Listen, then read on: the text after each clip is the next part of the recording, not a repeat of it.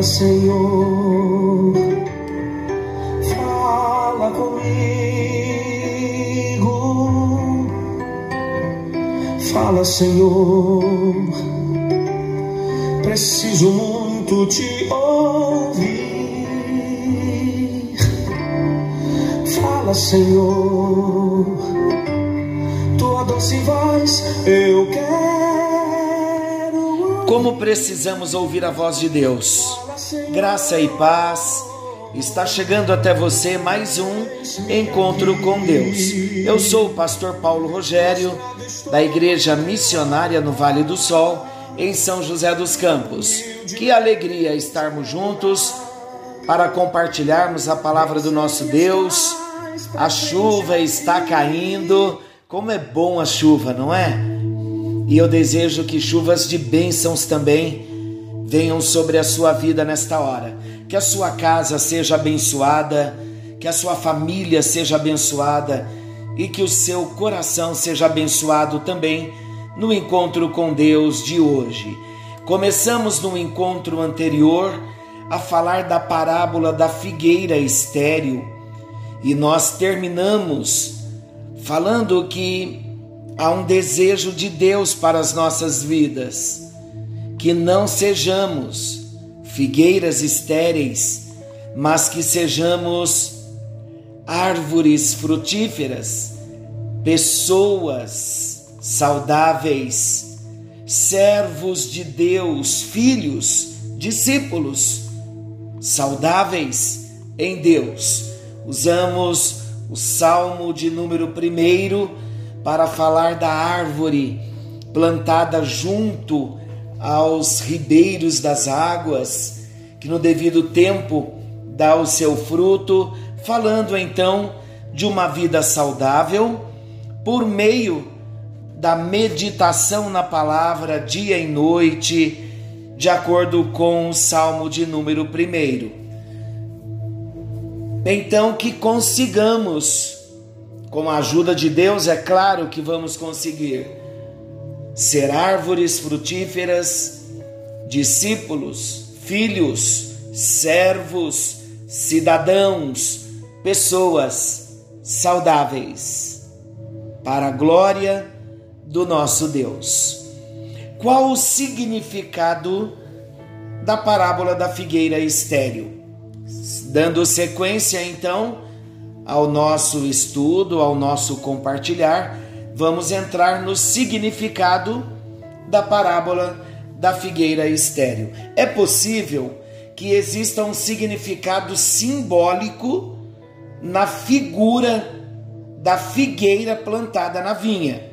Tanto a videira quanto a figueira tinham um papel importante para os judeus, de modo que lá no Antigo Testamento, várias vezes a prosperidade de Israel, ou até mesmo a sua reprovação, foi indicada com referências a essas árvores, tanto a videira como a figueira.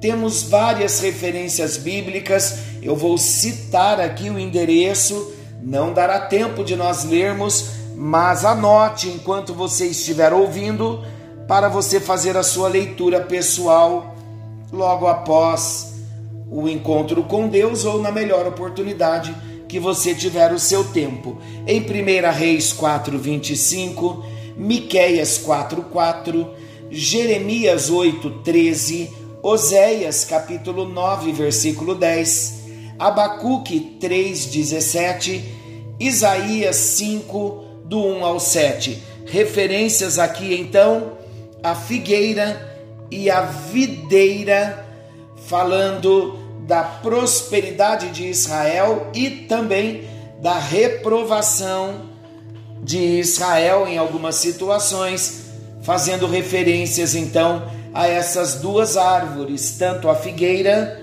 quanto a videira. Então, podemos entender que a figueira plantada em uma vinha é uma figura da posição privilegiada que Israel desfrutou na antiga dispensação.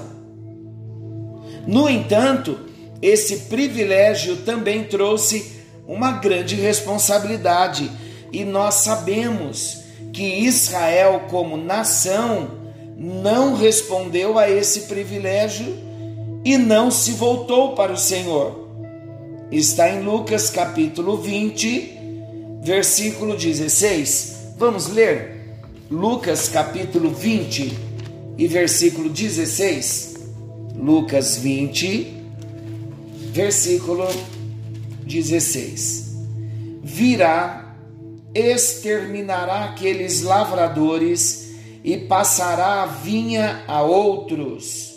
Ao ouvirem isto, disseram: Tal não aconteça. Agora, Lucas 21, próximo versículo. Lucas capítulo 21, versículos 20 ao 24 quando, porém, virdes Jerusalém sitiada de exércitos, sabei que está próxima a sua devastação. Então os que estiverem na Judéia fujam para os montes, os que se encontrarem dentro da cidade retirem-se, e os que estiverem nos campos não entrem nela, porque estes dias são de vingança para se cumprir tudo o que está escrito. Ai das que estiverem grávidas e das que amamentarem naqueles dias, porque haverá grande aflição na terra e ira contra este povo. Cairão a fio de espada e serão levados cativos para todas as nações, e até que os tempos dos gentios se completem, Jerusalém será pisada por eles. Então vamos entender alguns princípios importantes no significado da parábola da figueira estéril. Então nós acabamos de ler Lucas 20 e Lucas 21 falando da responsabilidade e do privilégio que Israel teve como nação de ser uma figueira frutífera, uma videira frutífera, mas Israel, como nação, não respondeu a esse privilégio, não se voltou para o Senhor e tem sofrido as consequências. A falta de figos na figueira que estava plantada na vinha simbolizava a reprovação de Deus e o seu juízo iminente. Se não produzisse fruto, a figueira seria cortada. Qual o significado central dessa parábola? Vamos ver. O significado central dessa parábola não se resume apenas a Israel mas a todos que ouvem e leem as palavras de Jesus. Todos os que ouvem e leem as palavras de Jesus.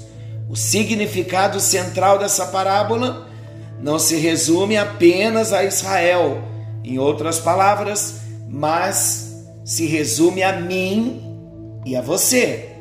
A palavra chegou até mim, chegou até você nós que temos lido e ouvido as palavras de Jesus, essa parábola nos mostra a verdade de que se um simples homem se importou com a figueira estéril de tal modo que se comprometeu a trabalhar nela por mais um ano, mais ainda Deus se importa com o homem e se mostra longânimo, misericordioso e paciente.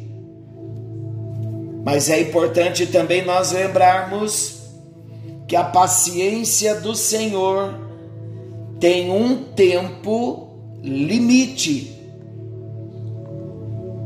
Nesta parábola da figueira estéril, nós aprendemos que Deus é misericordioso mas chegará o dia, chegará o tempo em que o dia do juízo virá. Quando nós observamos os dias que nós estamos vivendo, os dias de hoje, hoje, para termos uma noção, os homens estão vivendo num tempo de grandes oportunidades. Eu tenho tido todas as oportunidades, você também. Mas chegará o um momento em que a oportunidade de salvação ela será tirada. A figueira estéril será cortada e se perderá para sempre. Assim, o ensino principal da parábola da figueira estéril é que a paciência de Deus resulta em julgamento ao pecador impenitente.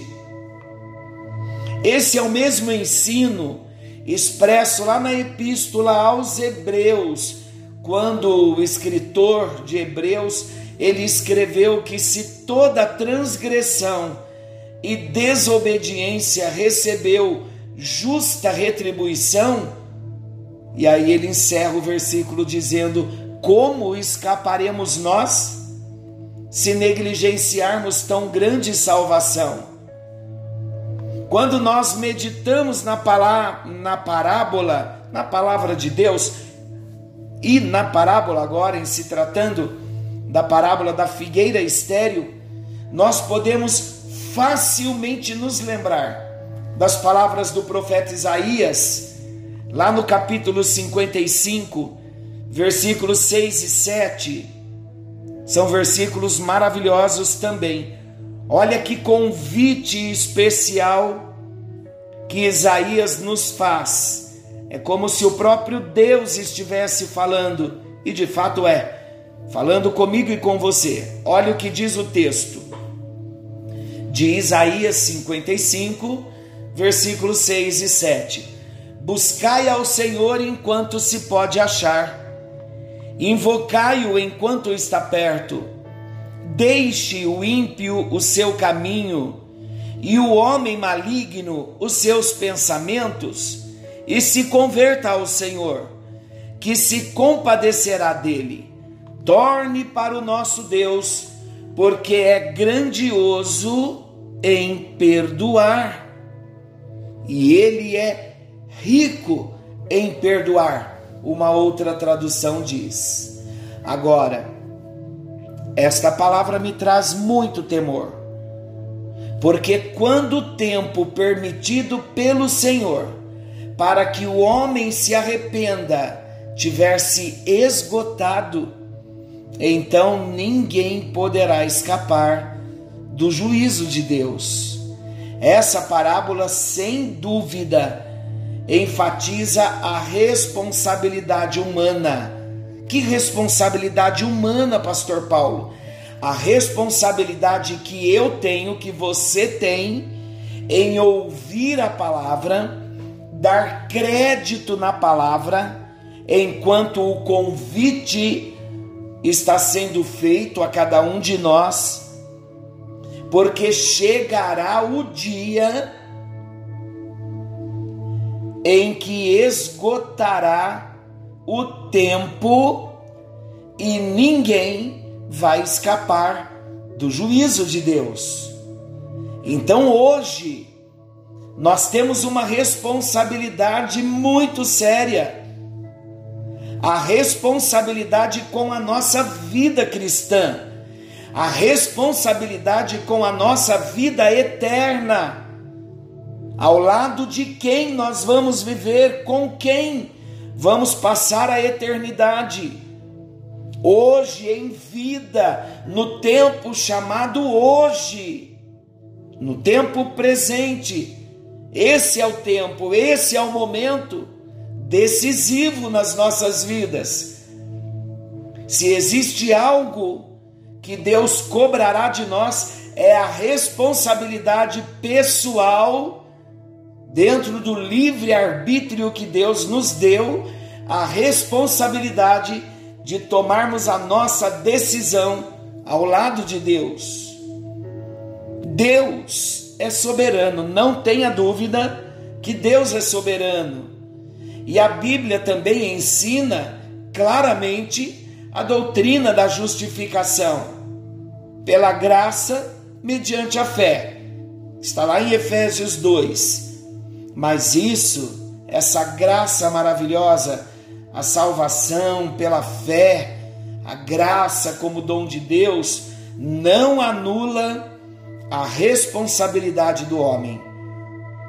O homem depravado, na doutrina da depravação, o homem na queda, parece que é uma palavra pesada e forte, mas é exatamente esta palavra mesmo, e é exatamente a condição do homem separado de Deus. É o homem depravado e corrompido pelo pecado. Esse homem depravado e corrompido pelo pecado não poderá culpar Deus pela sua negligência. No dia do juízo, ninguém poderá reclamar da paciência e da misericórdia do Senhor, nem mesmo questionar a justiça de Deus.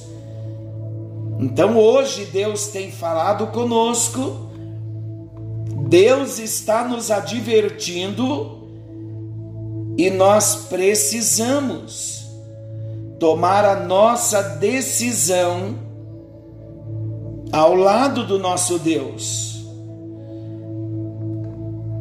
Eu gosto muito do livro de Amós, quando o profeta nos chama a uma decisão de nos converter ao Senhor e nos preparar para nos encontrarmos com o nosso Deus. Então precisamos estar atentos. Esta parábola é uma advertência para nós. Precisamos cuidar muito da nossa vida. Temos muito trabalho para nós com relação ao cuidado que devemos ter com a nossa vida, porque há muito trabalho a realizarmos, tanto permitirmos que Deus realize em nós um trabalhar de transformação da nossa vida para nos encontrarmos com o Senhor por conta do juízo do Senhor que virá. Então nós temos essa responsabilidade de cuidar da nossa vida. Então precisamos sim olhar para nós, saber que Deus cobrará de nós de um modo pessoal sobre a nossa vida e não dá tempo de nós pensarmos em cuidar da vida do próximo. Como vamos cuidar do próximo? na oração, orando, intercedendo, mas todo trabalho espiritual precisa ser feito na nossa vida. A consciência de uma vida com Deus, de um trabalhar de Deus em nós é muito pessoal. Eu me lembro de uma passagem na Bíblia, lá em João 21, quando Jesus estava tratando com Pedro restaurando a vida de Pedro. Jesus o amou tanto e Jesus fala do destino, do final da vida de João. E Pedro estava interessado em saber o que aconteceria no final. Evangelho de João, o último capítulo de João, eu acho que é importante nós entendermos aqui, como eu estou fazendo esta citação, é importante. Olha o que Jesus disse. Ele fala para Simão, para Pedro apacentar as ovelhas do Senhor. Ele pergunta por três vezes se Pedro o amava, porque Jesus estava restaurando aqui a vida de Pedro, a comunhão que Pedro sempre, sempre teve com ele, mas logo após a queda de Pedro, a negação de Pedro, Jesus então, quando ressuscita, ele vem tratar o coração de Pedro. E lá no Evangelho de João, capítulo 21, no versículo 18, olha o que Jesus disse: Em verdade, em verdade te digo, dizendo para Pedro, que quando eras mais moço, tu te cingias a ti mesmo e andavas por onde querias. Quando, porém, fores velho, estenderás as mãos e outro te cingirá e te levará para onde não queres. Disse isto para significar com que gênero de, de morte Pedro haveria de glorificar a Deus. Depois de assim falar, acrescentou-lhe: Segue-me.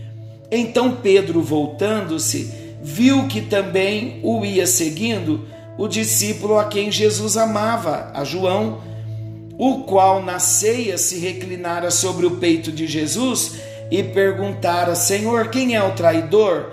Vendo então Pedro a João, perguntou a Jesus: E quanto a João?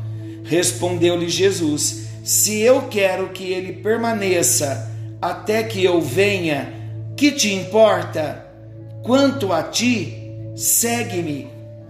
Então, aqui, com muito carinho, Jesus estava dizendo para Pedro assim: Olha, Pedro, se preocupa com a sua vida e deixa a vida de João que eu cuido. Você precisa se preocupar com a sua vida. Então, esta é uma grande lição para nós diante desta advertência da parábola. Nós precisamos cuidar da nossa vida e nos preparar, porque o dia do encontro com o Senhor está muito, muito, muito próximo. E nós precisamos mudar a nossa visão tirar o foco do destino dos outros e olhar para nós, para nossa própria condição e começar um trabalho de preparo para entrarmos nos céus, para nos encontrarmos com Jesus. A parábola da figueira estéril ela veio para nós, Jesus trouxe para os seus e hoje ela chega até mim, até você, para explicar a necessidade urgente do arrependimento. É para dizer que nós ainda temos uma chance de Deus antes de acontecer o juízo. Deus está ainda nos dando oportunidades. Agora vamos aprender mais um pouquinho. Eu extraí também um estudo do pastor Hernandes Dias Lopes que vale muito a pena nós estudarmos e compartilharmos. E assim começa: privilégios importa em responsabilidade. Vamos ver como isso? Privilégios importa em responsabilidade. Em primeiro lugar, a figueira, ela foi plantada.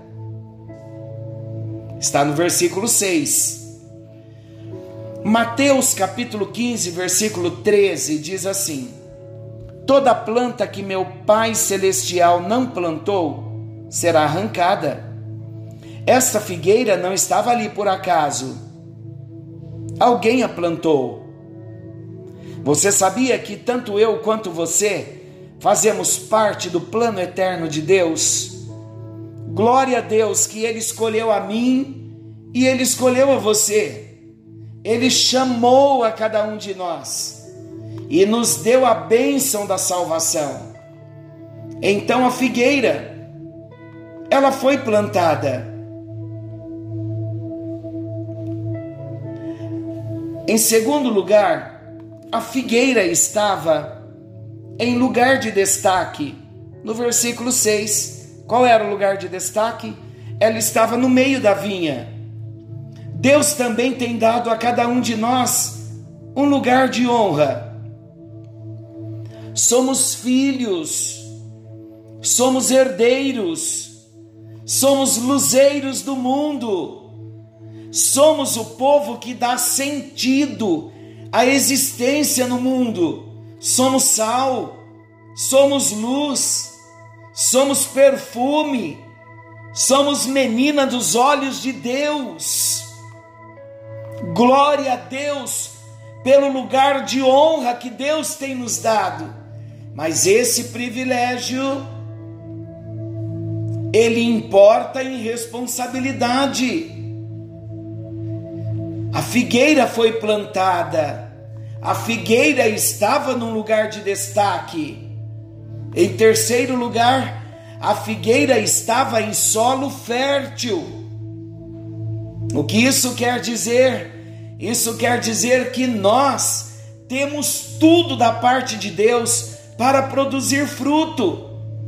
Temos a palavra de Deus, a Bíblia Sagrada, temos o privilégio de poder orar, de poder nos achegar com ousadia ao santuário do Senhor, temos o poder do Espírito Santo, a presença do Espírito Santo. Fomos plantados, como eu citei o Salmo primeiro ontem, junto aos ribeiros de águas. Fomos plantados em Cristo. Então é importante lembrarmos que temos um grande privilégio que importa em responsabilidade. Assim como a figueira foi plantada, nós também fomos plantados. Assim como a figueira estava em lugar de destaque no meio da vinha, nós também recebemos um lugar de destaque. Somos filhos, herdeiros. Assim como a figueira estava em solo fértil, nós também temos tudo para não sermos uma figueira estéril. A figueira tinha elevação ensolarada, versículo 6. Ela se elevava bem acima da vinha. O firmamento lhe pertencia todo. Ela se destacava na aparência, beleza, pompa, folhagem.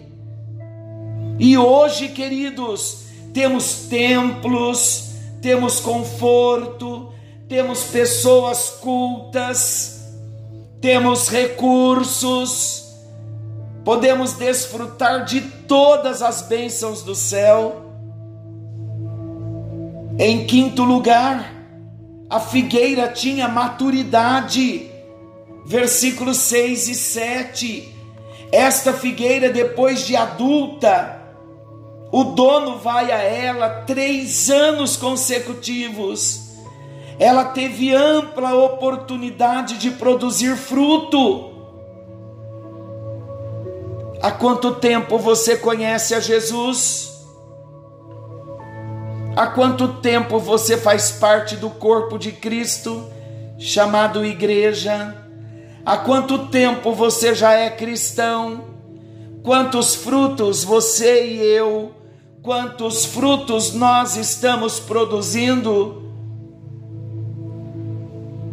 Muitos estão sem frutos nenhum, muitos estão secos, enterrando os seus talentos.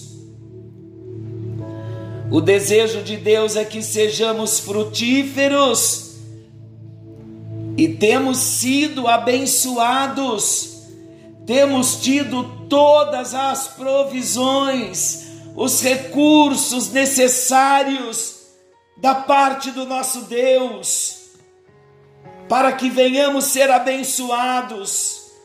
Ó Deus maravilhoso, amamos a tua palavra, o privilégio que temos tido, ó Deus, de ouvir a tua palavra, de crer na tua palavra de assumir a nossa posição, de tomarmos uma decisão séria ao lado do Senhor, aplicando a nossa vida ao estudo da palavra, a oração, a prática cristã, a prática religiosa.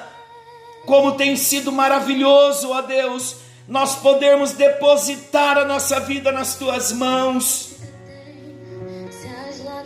Quantos privilégios que nós temos de Ti, ó Deus, vindo da Tua parte. Mas todos esses privilégios, ó Deus, nós temos visto no encontro desta noite que todos os privilégios importa em responsabilidade Assim, ó Deus, como a figueira foi plantada, nós também fomos plantados no Senhor. Como a figueira estava em lugar de destaque, nós também, ó Deus, temos tido lugar de destaque como filhos, como herdeiros, como luzeiros. A figueira estava em solo fértil, ó Deus. Nós também estamos em solo fértil. Temos a tua palavra, temos o Espírito Santo, temos todos os recursos para darmos frutos, ó Deus. A figueira tinha elevação ensolarada, ela estava acima, ela tinha beleza, ela tinha folhagem. Ah, meu Deus, temos todos os recursos hoje. Temos a bênção de podermos estar no templo, temos tanto conforto, te, temos tantos recursos, podemos desfrutar de tanto do Senhor. Muitos de nós já temos tido o privilégio também de um tempo de maturidade na tua presença, em que podemos já estar dando frutos. Então nos ajuda, ó Deus, é a nossa oração. Ajuda-nos. Queremos, ó Deus, nos conscientizar de que esse é o tempo e que devemos dar frutos. Ajuda-nos no bendito e precioso nome de Jesus. Alcança, meu Deus, agora a cada irmão discípulo, ouvinte do encontro com Deus, discípulo praticante do encontro com Deus. Que o nosso coração seja transformado no Senhor, por causa da tua palavra, por causa do teu amor, por causa do teu propósito. Que sejamos alcançados e transformados pelo poder do teu Espírito, pelo poder da tua palavra. Ajuda-nos, ajuda-nos, ó Deus, enquanto é dia, enquanto temos tempo, privilégios e oportunidades. Dá-nos, ó Deus, essa responsabilidade de tomarmos a decisão certa ao teu lado, vivendo para a glória do teu nome. É a nossa oração, em nome de Jesus.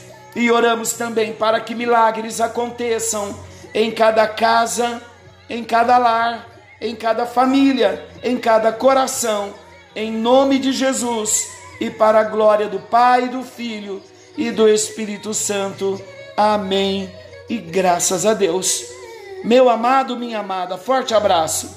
Que a bênção do Senhor te alcance.